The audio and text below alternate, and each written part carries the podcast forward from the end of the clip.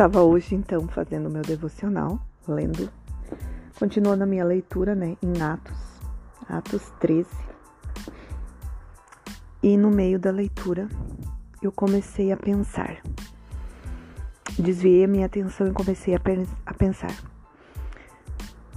O que, que as pessoas que estão próximas de mim pensam é, de eu falar tanto de Deus, de eu estar é, é, verbalizando tanta sabedoria, tantas, uh, tantas coisas boas, né, sobre Cristo, anunciando a palavra, as boas novas, porém com ainda muitas falhas, muitas falhas no dia a dia, sabe, falhas assim. É, às vezes murmura, às vezes reclama, às vezes aumenta a voz, né? Às vezes aumenta a voz um pouco com o marido, com os filhos, às vezes deixa de cumprir um negocinho lá que se comprometeu. Enfim, essas falhas ali que na correria do dia a dia a gente acaba se metendo em alguns compromissos, algumas confusão e, né? Então eu fico pensando, se essas pessoas, o que, que essas pessoas pensam?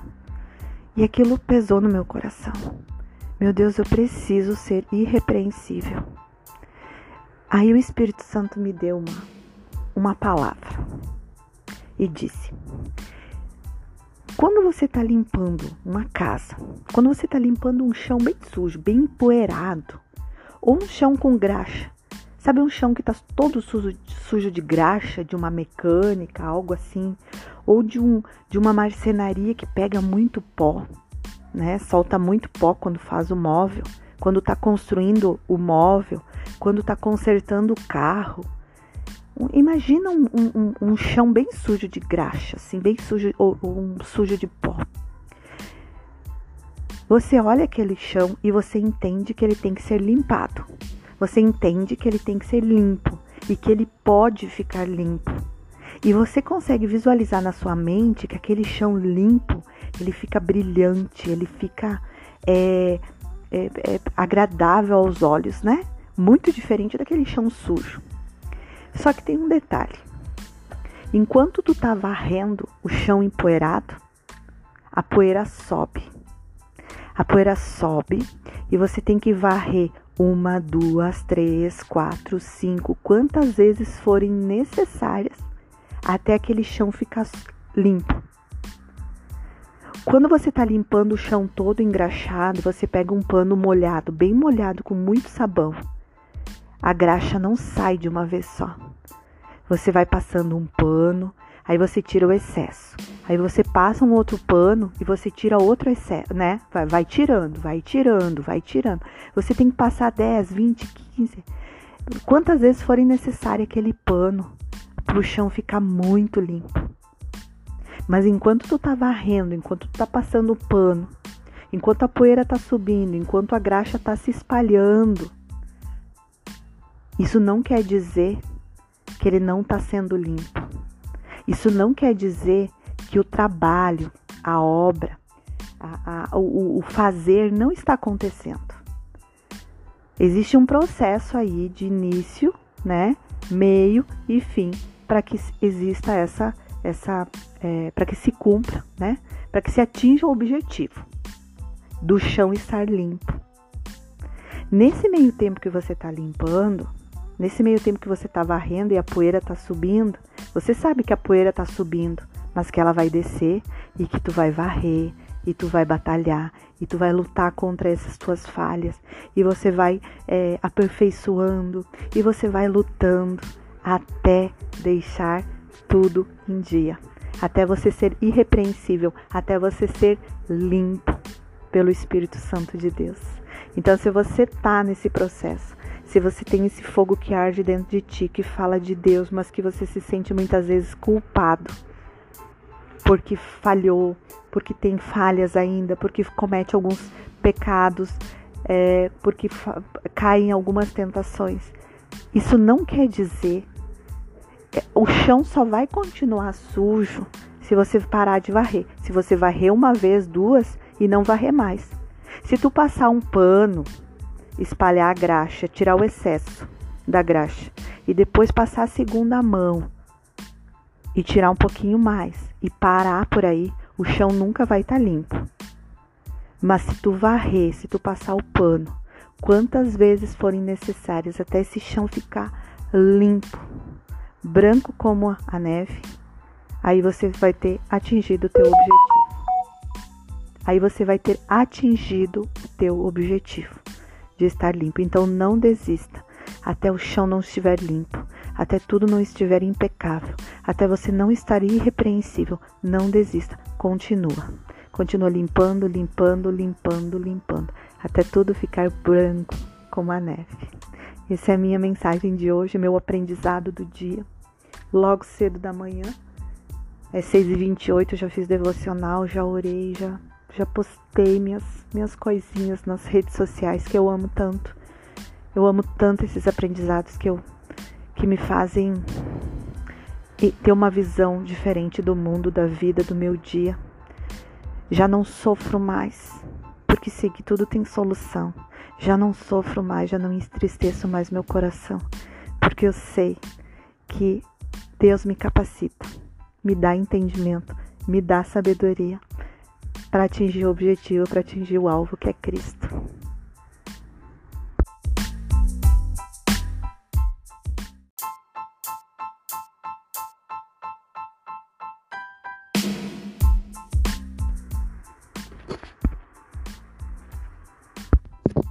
Muito boa noite. Que Deus abençoe a todos e que Deus derrame sobre todos a paz que excede o entendimento e a sabedoria que vem diretamente dos céus através do Espírito Santo de Deus. Que todos venham conhecer com abundância e profundidade as coisas de Deus. Eu estava lendo os primeiros capítulos de Romanos, ali capítulo 2, 3, 4, 5, 6, né? E fala muito sobre a fé, sobre a verdadeira circuncisão, sobre a lei, né? Paulo exorta que quem é, pratica a lei e não crê em Jesus, lhe é imputado, lhe é imputado a justiça através de, da dívida, né? Mas quem não pratica a lei, mas crê que Jesus é quem justifica os ímpios, esse sim lhe é imputado como justiça. Conforme Abraão, né? Quando Abraão creu nas promessas de Deus, que ele seria o pai das nações, que ele seria o pai de todos, ele creu. E quando ele creu, foi-lhe imputado como justiça, né? por causa da fé. E aí, eu não quero falar, uh, eu quero falar um pouquinho sobre a lei, tá? Sobre a lei, sobre a salvação e sobre o verdadeiro sacrifício. Então, a lei, ela serve para quê? Ela serve para a gente saber o que, que é certo e o que, que é errado. É pela lei que se tem conhecimento, né? Que se a gente adquire conhecimento é, a respeito do pecado, que a da existência do pecado do que é, é errado, né? É pela lei que nós recebemos o direcionamento de Deus para que a gente viva em sabedoria e paz. A lei, ela é uma regra para uma boa convivência, não para salvação. Ela é regra para o mundo andar em ordem, né? Não para salvação, não para que a gente se salve. A lei não, ela não existe para salvação. Ela é lei, a lei existe para que nós andemos em conformidade com os nossos irmãos e para que a gente consiga separar o certo do errado. A lei separa o certo do errado, aquilo que Deus determinou que é certo e que é errado. A, a salvação é, é crer que Jesus morreu e ressuscitou dos mortos para a nossa salvação, através da graça, não pelas nossas obras. A salvação é graça. Se você ler Romanos 2, 3, 4 e 5, você vai perceber, você vai e, e, se você ler, se você meditar nisso, você vai compreender o tamanho, o tamanho da graça, o tamanho é, do objetivo disso tudo, de Jesus ter morrido na cruz. Hoje, quando eu li e eu, eu, eu tive esse entendimento virou a minha chave, eu consegui compreender determinadas coisas que eu não consigo sequer explicar em palavras para vocês. Foi algo assim que me encheu de alegria, foi algo que me deu uma. Eu fiquei extasiada de tanta alegria quando consegui ter esse entendimento, né? Então, as nossas obras, as nossas boas obras, elas é, têm que ser o reflexo da nossa comunhão com Deus, não para nossa glória, né? Então, nossas, as nossas boas obras, elas têm de ser é, não um, um, um agrado para Deus, não algo que seja é, como se fosse uma coisa certa a fazer, mas tem de ser de coração. O amor genuíno é aquele que exige sacrifício. Se você faz uma doação de um dinheiro que que está sobrando, de uma roupa velha que tu não usa mais, de um calçado velho que tu não usa mais, se tu faz uma doação, se tu ajuda alguém de alguma forma com algo que não te custa nada, isso não é sacrifício, é vaidade. Se você disponibiliza um tempo para fazer um trabalho voluntário, para ajudar alguém ou algum projeto, alguma coisa, se tu disponibiliza um tempo, um tempinho, pouquinho que está te sobrando só para agradar o teu coração, para agradar o teu ego, para dizer não, eu para que isso te faça se sentir melhor, isso não é sacrifício, isso é vaidade.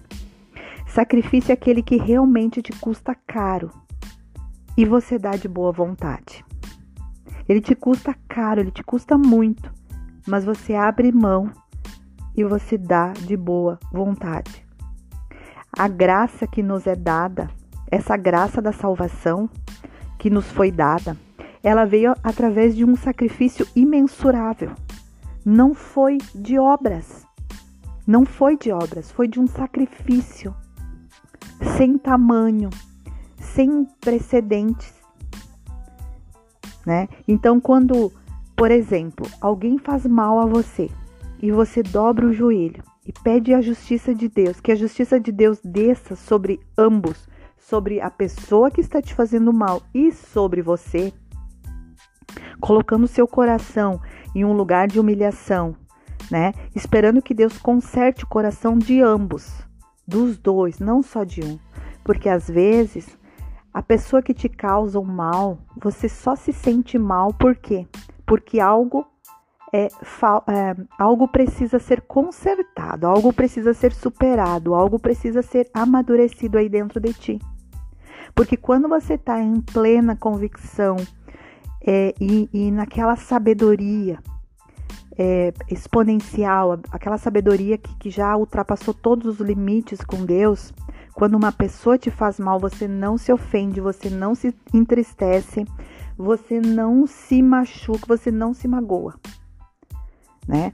Então, se você se alguém te faz um mal e você se sente mal e você sente assim aquela, aquele sentimento até não de raiva, mas aquele sentimento de mágoa, de amargura no seu coração, isso já mostra que você precisa em algum momento, em algum momento não, em, em alguma coisa, ser amadurecido aí, em sabedoria, em é, fortalecimento, sabe? Então, quando você coloca o seu coração nesse lugar de humilhação e diz para Deus, né, para Deus consertar o coração de ambos, os, dos dois, para Deus descer com a sua justiça sobre os dois, sobre você e sobre a pessoa que está te machucando, que está te magoando, que está te ferindo, né?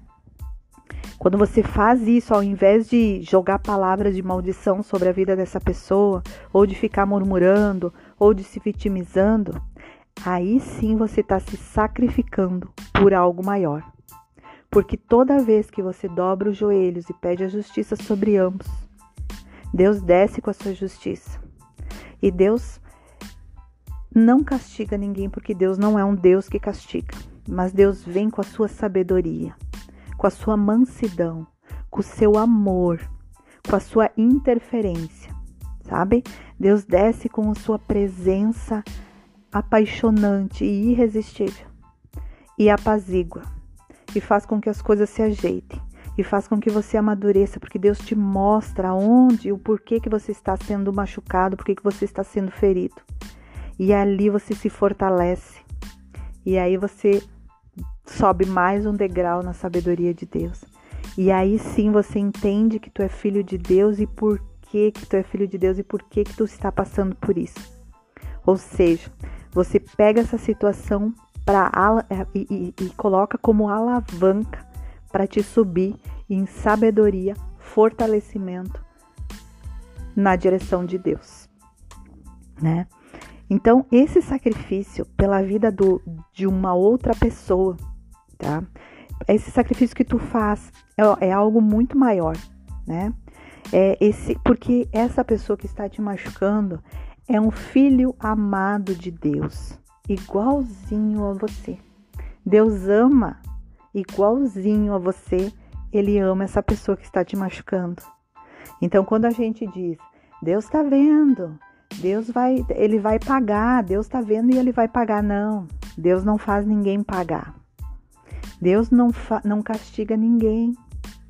Até porque se um dia tu errar com outra pessoa, tu gostaria que Deus agisse dessa forma? Que Deus viesse e te castigasse? Que Deus ouvisse as palavras da outra pessoa que disse: Não, ele me fez mal, agora eu quero que Deus castigue ele, porque eu sou filha de Deus, eu tô orando, eu tô dobrando o joelho, eu quero que Deus castigue, ele vai pagar. Isso não é a dinâmica de Deus. Não é essa a dinâmica de Deus. Não é essa a narrativa de Deus. Não adianta você abrir a boca e dizer a pessoa vai pagar, jogando palavra de maldição sobre a vida daquela pessoa, que Deus não faz isso. Mas se tu colocar o teu coração genuíno, se tu dobrar o teu, teu joelho e orar pedindo a justiça de Deus sobre os dois, a justiça de Deus é amor, a justiça de Deus é restauração, a justiça de Deus é mudança de comportamento, a justiça de Deus é amadurecimento, fortalecimento, a justiça de Deus é governo, então, não adianta tu jogar palavras de maldição sobre a vida de outra pessoa que tu vai te lascar porque não vai acontecer. E aí você vai ficar choramingando e dizendo para Deus que tu faz tudo certinho e as pessoas te machucam e não sei o que, não sei o que, não sei o que. Então, enquanto você não aprender, enquanto você não aprender essa lição, você vai continuar sendo machucado, ferido, porque Deus precisa que tu entenda, que tu compreenda que existe um sacrifício a fazer pelo teu irmão, pelos outros filhos de Deus. Existe um sacrifício que uns têm que fazer pelos outros. E esse sacrifício é o amor genuíno. E lembre-se, eu vou repetir. A graça que nos foi dada da salvação e da vida em abundância ainda nesta terra, ela veio através de um sacrifício imensurável que foi a morte de Jesus na cruz não foi de obras. Jesus não veio para cá para fazer obras. Ele não veio para cá para fazer caridade, para fazer doação. Ele veio para curar. Ele veio para ensinar. E antes de tudo, e o mais importante, o, o sacrifício da sua crucificação na cruz, para nossa graça e salvação. Então, esse é o meu devocional de hoje, essa é a minha reflexão de hoje, esse é a minha, o meu entendimento a respeito é, da lei, da graça e do sacrifício. Que todos tenham uma ótima noite, que Deus abençoe grandemente vocês, que cada palavra que eu tô, que vocês estão ouvindo através de mim, que seja luz para vocês, que seja luz no, no dia a dia, que seja que vocês possam estar sendo uh, arrebatados de todo o coração pelo Espírito Santo, trazendo sabedoria, trazendo edificação, trazendo conhecimento, que cada um de vocês busque incansavelmente essa comunhão com Deus e essa sabedoria que vem direto do Pai, que vem direto de Deus. Boa noite a todos.